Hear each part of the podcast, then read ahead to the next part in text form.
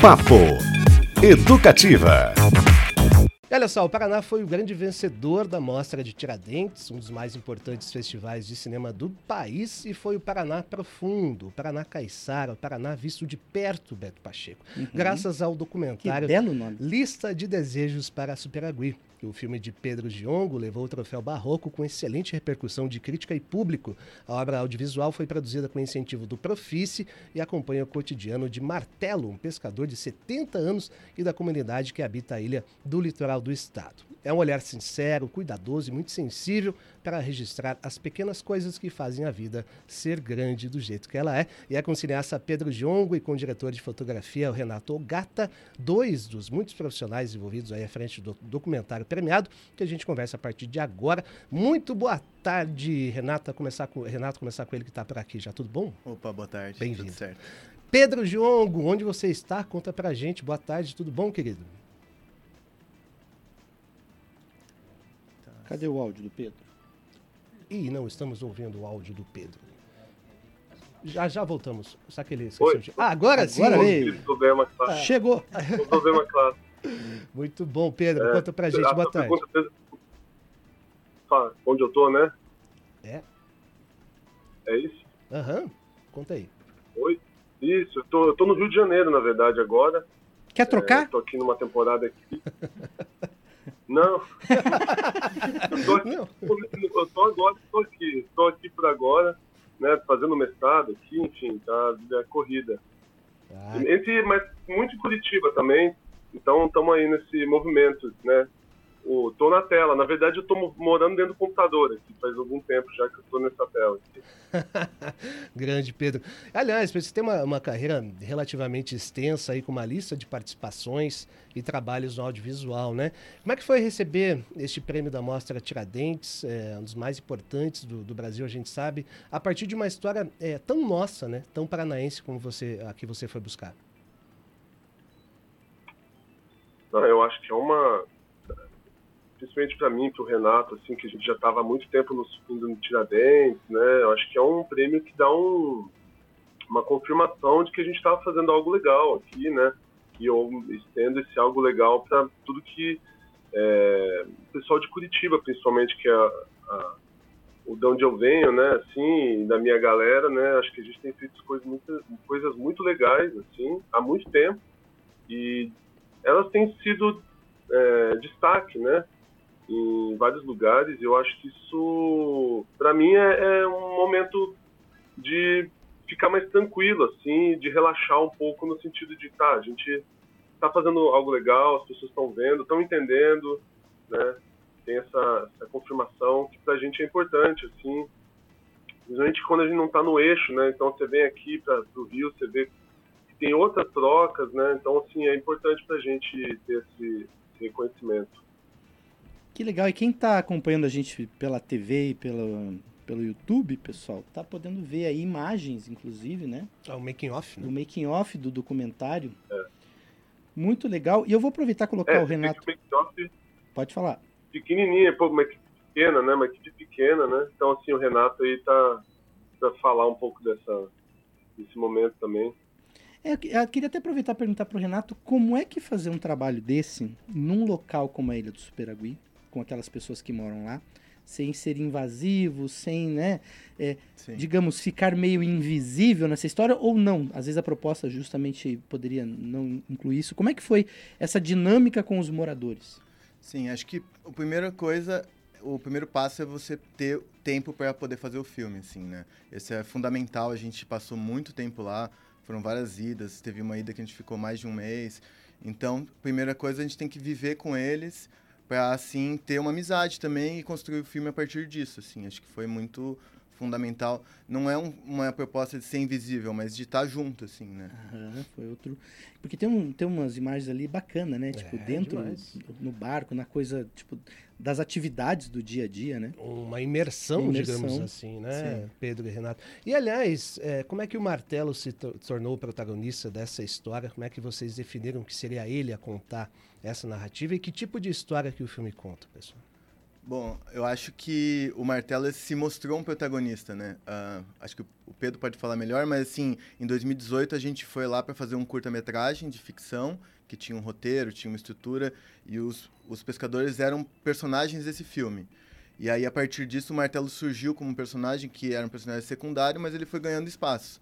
E aí o curta acabou não sendo lançado e do curta desenrolou para o projeto que é o Lista de Desejos, que é um filme maior que abarca vários desejos de várias pessoas e ele tem uma estrutura, digamos assim, incomum é, do roteiro. Mas acho que o Pedro pode complementar aí também. Diga lá, Pedro. É, eu acho que o, o Martelo ele, ele foi assim, é, tinha, a gente foi filmar é, basicamente, o, a maior parte da, do tempo de filmagem aconteceu em julho, de junho e julho de 2022, né? A gente passou, sei lá, 30 dias. Mas a gente está filmando desde 2018, né? Que a gente vai lá esporadicamente, seja para só visitar, mas com esse intuito, né? Sempre buscando o filme, né? Desde 2018 a gente estava nessa nesse trabalho de aproximação. E o Martelo foi esse cara que de repente não tinha vergonha da câmera e, e, quando a gente não sabia o que fazer, a gente ia na casa dele, batia lá, falava assim, oh, o que você tá fazendo aí? Aí ele já enrolava uma cena e o filme foi acontecendo assim, a gente, ele foi ganhando esse protagonismo aos poucos, né? Porque ele tinha um drama também, da, que, é, que eu acho que o filme passa um pouco por isso, que é a questão da aposentadoria dele, né? Ele está com 70 anos, no filme ele tem 70, né? Hoje ele está com 72, e na época ele não estava conseguindo se aposentar, declarar para o INSS a, a, aposentadoria dele, né, a validez da, da, de que ele foi pescador, né, e aí o filme acompanha um pouco essa trajetória, assim, sobre essa busca pela, pelo mínimo do, do trabalho, né, pelo, pelas exigências, assim, né, às vezes você está num lugar afastado, e tem regras né, de, de proteção ambiental. E como o bem o Beto falou, ali não, não é permitido comprar terreno, né, quem é de uhum. fora. Então, assim, tem, tem todo um cuidado assim que tem que ter ali, porque a, o fato de não ter uma especulação imobiliária faz com que, às vezes, é, algumas instituições assim não, não olhem muito, né, para a Superagui. Então, em tempos como a pandemia, assim, né, que foi quando a gente filmou uma parte grande do projeto, é, acabam esquecidas, né? acabam isoladas, acabam tendo, tendo a cultura assim um pouco oprimida. Eu, eu acho que Superagui é uma ilha que a gente tem muito carinho, né? Então, assim, é, é legal para a gente poder ver é, o filme destacando, assim, as pessoas se interessando. O que, que é Superagui, né? Porque é um lugar que a gente tem que ir para entender e é uma mata atlântica, uma reserva. Então, tem um pulmão ali no nosso lado, né? É legal atentar para toda essa dinâmica né, da pesca, de onde está vindo esse, essa comida, esse camarão que a gente come, né? Como é que é isso tudo, assim? Quem quem está por trás disso? Me fala um pouco sobre isso. Olha só, deixa eu fazer uns registros aqui, Cris. É, é, é, curioso como a gente faz uma brincadeira, essa coisa do que eu falei né, do Monopoly, né, uhum. banco imobiliário. E aí, aí, até o Pedro falou, né? Ali não, não, não tem, não dá para comprar, não tem especulação imobiliária. E como às vezes as conversas elas acabam convergindo é, sem querer. E até o Luiz Fernando, que é o nosso ouvinte aqui, mandou que tá feliz com o retorno do papo, falou que a nossa entrevista segunda-feira com o Danilo Caime foi ótima. Foi incrível. E ele citou aqui que ele gostaria de comprar, nessa pergunta que eu fiz, a casa em que ele nasceu no centro da cidade. Ah, que legal. Na esquina da Barão do, Rio, do Cerro Azul, com a Inácio Lustosa.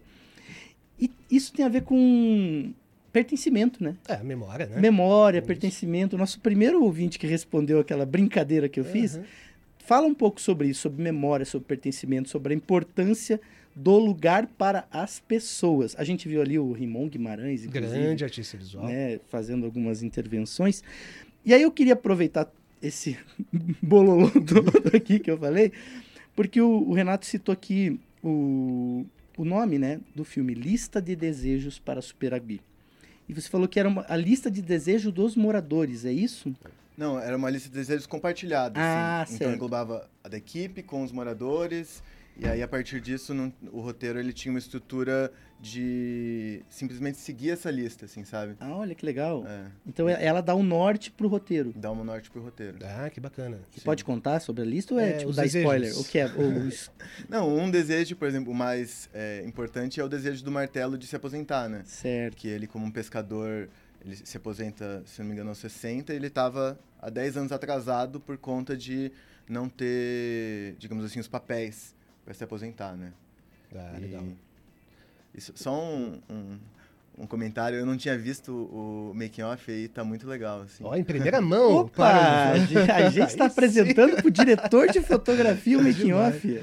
E eu vi muitas imagens noturnas também, vocês, Sim, sim. né? Já É, ajuda e outra coisa que eu tava Ó, pensando esse, aqui... licença, esse é o Hum. Akdov? É o dói. Ah, esse é o grande Akdov. Entre uma cena e outra, vocês vão lá tomar um negocinho? Olha o Akdov, O pessoal bar da- dançando ali. É, é vodka ao contrário, né? Akdov. E- É e verdade. Lá em... Apresentar o filme lá em Tiradentes foi muito legal, porque acho que Superagui é um lugar pouco conhecido fora do estado, né? Fora de Curitiba. Então, de alguma maneira, foi mostrar que existe a cultura caiçara para pessoas de, de outros estados do norte, do, de Minas. Então, acho que tem uma cultura muito rica que às vezes fica um pouco invisibilizada, assim. E aí passou ali a exibição do filme para o, a comunidade dos Peragui em agosto do ano passado, né? Isso. Queria saber do Pedro como é que foi essa experiência, porque às vezes o filme é, ele continua a sua existência, a sua- a sua narrativa, justamente quando tem a opinião, principalmente um documentário, né, de quem é documentado. Como é que foi isso, Pedro? A recepção pela comunidade de um filme que retrata ela própria? É, então, Cris, é, eu acho que foi, foi isso. Quando eu fui, em 2018, a gente fez esse curta, e aí eu fui apresentar o filme lá pro pessoal, e aí foi, foram tantas as demandas, né? Em primeiro lugar, eles, eles não entenderam o curta. Eu assim, poxa, mas já acabou, né? E eles não entenderam o final também, que não era um curta, assim, né? Às vezes você tem que botar uma coisa meio é, mais enigmática, né? Enfim, eles não entenderam o final e ele falou, ó, eu posso sugerir uma cena aqui? Ah, Eles têm que estar numa fogueira, assim, assado. E aí o filme começou a crescer. E foi aí que surgiu os desejos, né? que as pessoas foram adicionando. Então, assim, eu mostrei o filme no processo várias vezes pro pessoal. E ali a gente foi olhando e falando, ah, mas ele não, talvez tinha que fazer isso, talvez ele tinha que fazer aquilo, né? E até que chegou a- as cenas finais do filme, foram realmente as cenas finais que foram filmadas, assim. Então, a gente é, esse processo de mostrar o filme, ele foi essencial, assim, não, não existiria esse filme sem, sem essa troca, né, porque eu acho que quando a gente chegou lá para filmar pela primeira vez, a gente chegou com ideias pré-concebidas, e aí a gente viu que, essa, não, que não funciona, não dá para fazer assim, né, um documentário, assim, nesse caso, né, sentiu que não cabia, então rasgou tudo e o roteiro era essa lista de desejos, não, não tem mistério na lista de desejos, assim, né, você perguntou, Beto, assim, ah. A lista, assim, é filmar as mulheres limpando camarão. Era tipo uns de- meus desejos, não eram desejos assim, Certo. filmar uma pesca no mar aberto da praia deserta. Eram coisas assim, que desafios de, de filmagem. Com o passar do tempo, a gente foi botando numa listinha maior, assim, ah, tal fulano queria cortar cabelo. Né? E a gente foi fazendo a lista e todo dia a gente gravava alguma coisa e assim o filme foi sendo construído, assim, foi tipo, a partir dessa lista. Então foi, é, no, né, foi mediado pela gente, pela equipe, né? Mas ele tem desejos principalmente do martelo. E por conta dessa construção a partir da, das, das exibições, né? Legal. É, nós temos dese- E desejos, tem, né, tem Pacheco? da- Diga. Desculpa, desculpa. Imagina, o rádio, imagina. O rádio tem um delay aqui, tem um atraso que acabou me atrapalhando um pouquinho. Mas é, essa coisa do, da memória também, acho que isso é muito importante, assim, porque de alguma forma eu senti assim que o nosso trabalho que a gente estava fazendo ali, é, assim, era de trazer algum tipo de, de retrato. Claro, quem, quem é a gente para retratar, né? Mas isso foi uma coisa que aconteceu ao longo dos anos, né? De um, uma permissão e um pedido da galera de falar assim, ó, filma isso aqui, a ponto de, de entender que a gente estava fazendo um projeto que era um, um, um pouco um, um tempo ali, né? Um retrato de um tempo. Não é o primeiro e não vai ser o último, tem outros, né? Eu acho que a gente precisa desses de tempos em tempos ter retratos das coisas, das casas, né? E para ter essa memória, essa, esse pertencimento, assim, né? Para mim, para mim é importante essa ideia de pertencimento, de que ali, assim, a gente tem um lugar legal, mítico, mitológico, cheio de história, cheio de, de, de pessoas interessantes, dentro aqui do nosso estado, né? Isso não está fora, isso não está longe, isso não está no Nordeste ou no Norte, uhum. né? Tá, ou no Pantanal, tá aqui, tem aqui, tem coisas legais. Assim. É, e o processo de feitura do filme é quase compartilhado, né? Isso que o Pedro explicou, muito bacana. Uhum. Registros aqui, Cristiano Vamos Castilho, lá. Bernardo falou que acho que ele deve estar visitando Curitiba, porque ele falou toda vez que eu vier para Curitiba, eu já sei qual rádio escutar. Olha aí. Oh, legal. E fora também pelo aplicativo e pelo site. Isso, e agora a TV também, TV Sky, também. tá na Sky, tá em vários lugares. O José Carlos Pacheco não é meu parente, mas deve ser gente boa. Falou que bom que vocês voltaram, que estava sentindo saudade aqui do papo. O Antônio também está mandando um alô diretamente lá de São Paulo, ele que está sempre aqui com a gente. E eu Queria saber do Pedro, inclusive, também como é que foi a montagem disso depois, porque se você vai, é. começa, não tem mais não, não, se amarra, né, um roteiro prévio, as coisas vão acontecendo e os moradores vão uhum. sugerindo. Como é que é essa montagem depois desse filme, Pedro?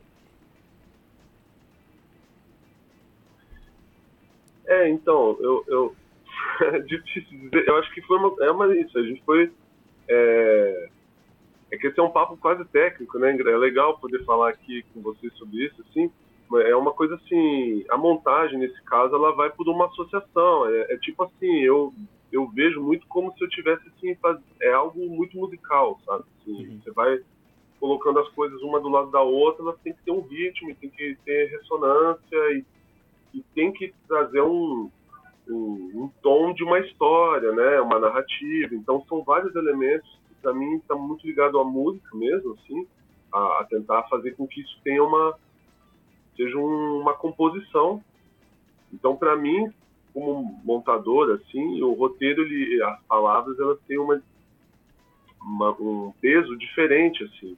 Então, para mim é mais fácil lidar com a imagem e com o som e tentar a partir disso é, organizar o, a, a, o que seria o filme. Né? Então, é, eu fiz isso junto com outro parceiro também, o Bruno Carbone, ele é lá de Porto Alegre, e é, nós dois juntos a gente ia, né, ia tocando, fazendo, cada um mandava um, um, corte, a gente ia se afinando e o filme foi sendo naturalmente, ele foi é, sendo lapidado. Assim. Eu, a gente brincava uma coisa assim, a gente assistia o material e falava, isso aqui tá brilhando aqui, tem algo legal aqui nessa cena, tem ouro aqui, né? Tem algo precioso, então fica pro filme, né? Então a gente foi selecionando aquilo que a gente gostava e tentando trazer essa sonoridade, né? Uma musicalidade, o filme tem bastante música, tem fandango também, tenta trazer essa esse lado assim, que é um pouco o lado da ilha, né? Uhum. Algo bem musical, assim. Bom demais, Pedro Jongo e aqui Renato Ogata, dois dos que estão à frente do premiado filme Listas de Desejos para Aspiragui. A gente está encerrando, pessoal. Só a última pergunta: se ele vai entrar no circuito é, comercial, tem mais festivais que serão, será exibido, oportunidade das pessoas aqui assistirem a esse filme, quais são? Como é que tá aí, Pedro? É, é, aí, Renato.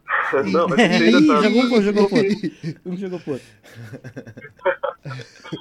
a gente, esse é um filme pequeno, assim, entendeu? A gente fez ele com realmente muito pouco recurso, então pra gente é muito, é, muito legal poder ter esse, essa visibilidade, porque eu acho que isso vai ajudar a gente a abrir portas para exibir em outros lugares. Então a gente está indo atrás agora de todo esse, todo esse esse aparato assim que pode auxiliar a gente a exibir o filme em outros lugares. Certamente em Curitiba, em algum, em algum momento próximo, vai haver, haver, uma exibição, assim, porque essa é uma coisa que acho que está tendo uma demanda muito grande. E Paranaguá, Superagui, a gente quer voltar também, Guaraquestado, mas ainda sem uma data definida. Em São Paulo, é, ainda sem uma data definida, também tem uma, uma exibição que o próprio Festival de Tiradentes vai fazer, vai ser no Cine Sesc, da Augusta, mas ainda não sei a data. Então, assim, tem que acompanhar a página no Instagram também, Ah, que é arroba desejos para Pitagui, Uhum. que é um que tem nosso. Assim, a gente tenta postar regularmente algumas coisinhas que estão acontecendo ali, as datas e tal. Então, acho que é uma é um canal de, de troca. Mas Ou quer acompanhar, a- exibir pro máximo de pessoas. acompanha a Rádio Educativa e a TV Paranaturismo, que com certeza, tendo essa exibição, a gente vai divulgar por aqui também. É isso. A gente deseja isso, Isso. esse filme ser exibi- exibido muito em breve. Pedro Jongo, Renato Gata, obrigado, queridos. Pedro, valeu demais pela sua participação mesmo aí no Rio. Manda um, aproveite o carnaval aí por nós, né? Não que o carnaval de Curitiba não seja bom também, mas é, enfim. Grande abraço, viu? Quando tiver mais novidades aí deste e outros projetos, é só contar com a gente, Pedro. Um abraço para você. Fiz, obrigado aí, Beto também, cara, valeu demais por ter chamado a gente. Pena que não tava aí pessoalmente, mas que bom que o Renato tá aí também. Um abraço de vocês aí, tá? Valeu, Renato. Muito obrigado, cara. Parabéns pelo trabalho e pela premiação. Obrigadão aí, foi um prazer. Valeu, que massa. Papo Educativa.